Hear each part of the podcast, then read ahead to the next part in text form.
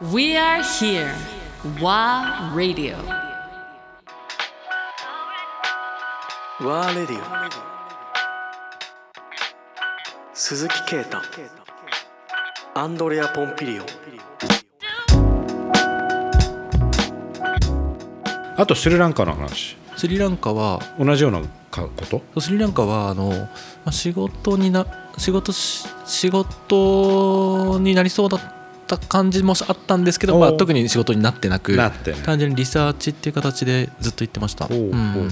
何のリサーチをした？えー、とまず一つはあのジェフリー・バワーっていう建築家が、うん。スリランカの建築家がいて、であのジェフリー・バワーっていうのはその自然と人間がいかに競争共存？できるかうん。っていうことをテーマにいろんな建築を作っていた、まあ、素晴らしい建築家なんですけど、あのまあ、でも彼はスリランカ人？あそうです。スリランカ人です。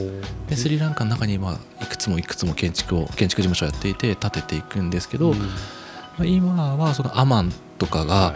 あのインフィニティプールとかやってますよね、はいはいはい。であれを世界で最初発明したのはジェフリー・バーなんですであれもなんかジェフリー・バーの最初のコンセプトっていうのは自然まあ、インフィニティプールって派手なものでもラグジュアリーなものでも何でもなくてあのジェフリー・バーが最初に建てたヘリタンス・カンダラマっていうホテルには、ホテルの目の、まあ、ホテルがそもそもジャングルの中にあってでその岩とか何も全てをそのまま残したままそこに建築をこうなんて張りなんてなんてな。岩をそのまま残したまま作っていくんですね。でそのホテルのジャングルの山の目の前には、うん。あ広大な、ね、湖があるんですよ。うん。でそのプールは湖につながるためのプールだったんですよね。でそのインフィニティプールっていうのはまさにその通りでそうです。プールの先にでっかい湖がダーンって広がってでそれを多分その再現表現したかったでそれはジェフリー・バーが一番最初にジェフリーが一番最初だったで。アマンはそのジェフリー・バーが作ったいくつかの建築を見ていく中でうん。ヒントをもらっていって、うん。そのそれをまあさらにラグジュアリーなリゾートとして開発していくんなるほどで当時もやっぱりその自然と人間みたいなことにうん。興味を持って持ち始めていた時だったので、うん。ジェフリー・バーの建築を本当またそのもう車でなもう何時間も突っ走ってて。もう転々としてるから全部回って、うん。全部は回りきれてないんですけど、まあ、かなりの数はでも見ましたね、おおいろんなじゃあもうまあある意味建築巡りというか建築を見にそうですね。ジェフリー・バーがもうテーマだったそうテーマ。彼から何を学びたかったの？彼の建築から。うーん。何なんでしょうね単純にあれ例えばまあイームズに中学生の頃から影響を受けたっていう時と同じような感覚。そうです、まあ、一つの最初はリサーチのつもりで行ったんですけどその、まあ、一回知ってみようぐらいのレベル感で最初は行ってでも行ったらすごくそれが心地よくて、うん。例えばジェフリー・バーの建ててる建築っていうのはあのそれこそ窓がなかったり、うん風が全部室内に吹き込んできたりするようなあの建築もあったりするんですね。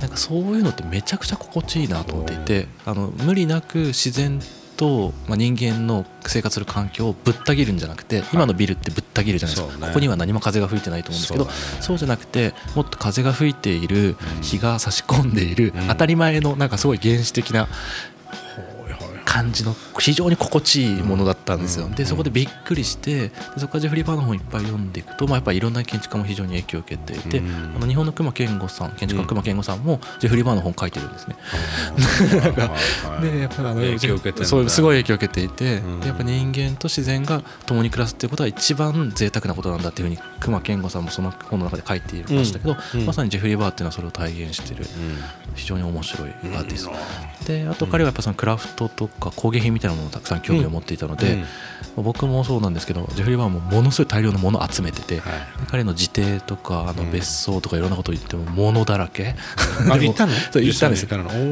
であのだんだんそのジェフリー・バーの、うん、事務所の人とか財団の人ともだんだん近くなってきてであのジェフリー・バーが制作を頼んでいたアーティストの人がまだ生きてるよとか「えー!」なんかあのあの、まあ、バティックって言って泥泥染めのあの布があるんですけどそれまだ今でも作ってるよと。か「うんえー!」それ見に行きたいと。で、まあ、だんだんリサーチが深まっていって。でそのうちスリランカの瓦屋さんまでうん瓦を焼いてるとこ見に行ったりとか、ちょっとかなり独自の なんかこうリサーチをいろいろなことをしてました。面白かったですね。すごいね。うんあの経験は今でも忘れられないですね。そこから得たものっっていうのは、まあ、たくさんいろいろあると思うんだけど、うん。やっぱりあのでもやっぱりそのそうですね。もう今僕はようやくいろいろなものを見ていろんな経験もする中で自分が好きなデザインというか自分がやりたいことがようやく今最近この1年ぐらいでようやく見えてきたんですけどやっぱりそのきっかけになった一つの要因はやっぱジェフリー・バーだったりもしますしまあブータンだったりもするんですけどやっぱりその自然と人間がいかに共共存できるかっていうことはすごくジェフリー・バーからやっぱ影響を受けたし、うん、すごいいいなと思った。まあちょっとすごい拙い言葉であれなんですけど。いやあのー見えてきましたわ。うん見えてきた。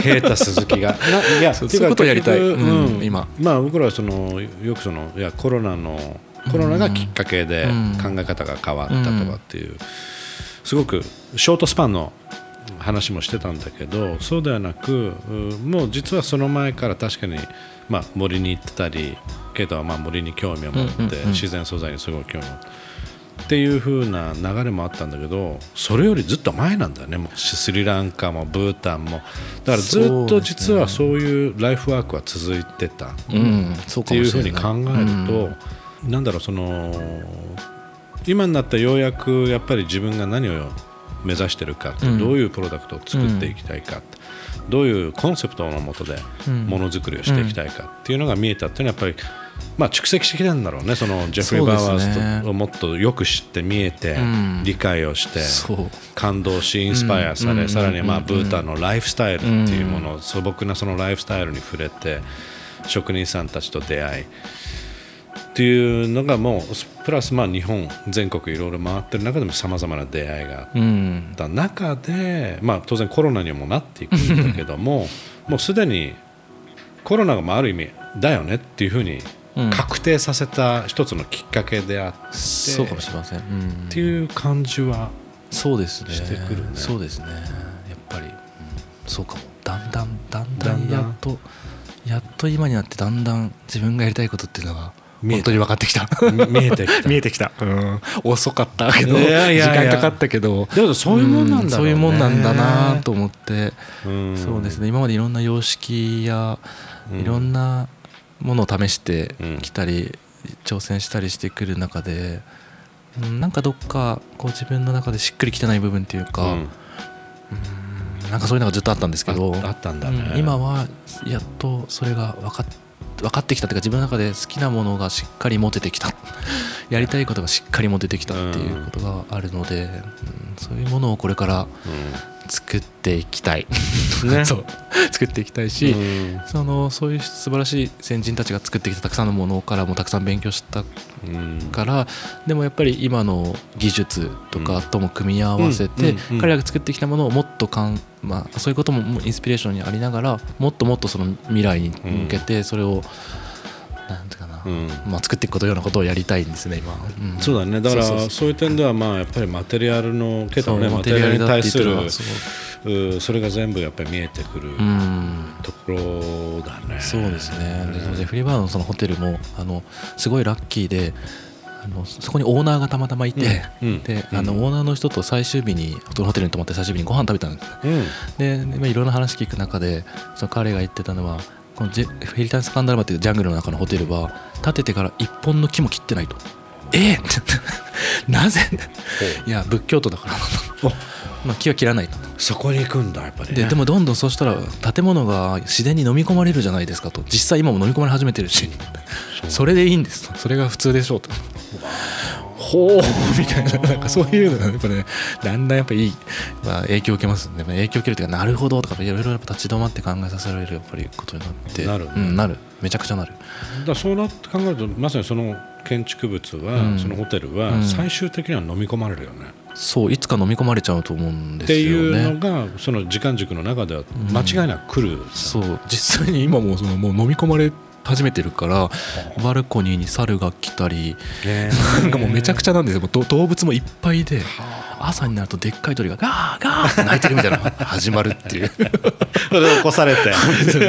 なんだこれみたいな、そういう状態なんで。だけど居心地はいい、うんいいと思います、ううんん、だよね。人によるかもしれないけど僕は自然の中好きだから、ん。そういうとこ行ってすごい安心しますね。やっぱ安心するんだ、うん。それだけどやっぱり原始的ななんか何かがねなんか本能なのかな？何かがあるんだね。本能なんでしょうね。なんか人間としての？うんそんな居心地の良さっていうか。水があって山があって木があってね岩があって土があるっていうのうん。がまあ当たり前。はいはい、うん気持ちいいだから木の上でなんか生活してるような感覚なのかな。ああそうかもしれないですね。なんか、ね。うん、ジャングルの中に快適なものを手に入れたみたいな。そうでしょ。行ってみないなそこも。そうそこもすごい本当に素晴らしくて、へー建築、うん、他にも素晴らしいものがいっぱいあるので、だからやっぱりなんだろうおー我々だったらよくその国旗だったり国境だったり、うん。いわゆる自分のアイデンティティを国につなげ、うんうんうん。まあ、当然の話なんだけど、うん。自分のオリジンだ、っうん。ていうところはあると思うんだけどだけどやっぱりあのもっともっと簡単に、まあ、違う国に出向いて、インスパイアされて、うん。まあ、自分を探す、うんあるいは自分がやりたいことを探す、あるいはまあ単純な出会いかもしれないんだけど、やっぱそういう経験をするっていうことはすごく大事なことそうですね、だと思う、うん、旅だな。旅だよね。国内もそうじゃない？そうですね。国内じゃあ我々が100%知ってるかって言ったらそうでもない全じゃん。然知らない、やっぱりいどっか行くたんびに発見がある。それ考えるとやっぱり本当に常に自分たちはこういう動物動かなきゃいけない動物、うん。動きながらインスパイアされていかないとやっぱり次につながらないっていうこともあるから、うんただ今は僕らは動けない動物になっちゃってる、うん。もう無理やり動いちゃだめよっていう状況になってるからうんそれはそれで、まあ、理由は明確だから、動けないんだけど、やっぱりこれが徐々にねこの問題がコロナの問題がクリアしていけば、うん。できればいろんな人にどんどんうん。やっぱり、まあ、安全に、うん。あの交流しながら動き出すっていうのは特に若い世代にはやってほしいな、うん、うん、そうですね。うん。ね、早くどんどん行きたい。ももうう行きたいもん。行きたくてしょうがない。めちゃめちゃ行きたくて行きたくてコロナの中でもすごいこう勉強してたから、うん。うん。それもう一回見に行きたいっていうのがあやっぱりもう刺激受けちゃってんだ。もんそうそうそう その自然と人みたいなのを今テーマでずっと勉強してて、うん。そうするとやっぱコルビジェとかああいうそのモダニズムの建築家も非常にこう自然の要素を多く取り入れてるみたいなこととか、まあ、あのアントニオ・ガウディとかもそうかもしれませんけど、なんかそういうことを今仮説を持っているのでそれを実際見に行って確認したいなっていう気持ちもあるし、そうそう。そそりゃそうだリサーねチしたいなななんだかんだそうね。彼はまあ確かにまあなんだろうその歴史に残る建築物だったりデザインとかものっていうよりも基本的にはやっぱり自然の形？っそうですね。ていうものがモチーフになってたりする。そうすることは多いですねすごく。それはだけどデザインの世界だと当然まあ美しさとかそういうのはあると思うんだけど、それ以上にその functionality、うんうん。だからこういう形になってるんだよって、この葉っぱは最適解みたいなことあるうんっていうけど、やっぱりそれをねもっともっと勉強してる状況今。時間が今勉強してる。ちょっとあるっていうことで。そうです。本当なんだずっと寝てると思ってたわもうなんか基本。寝てるか食べてるか。みたいなことでしょ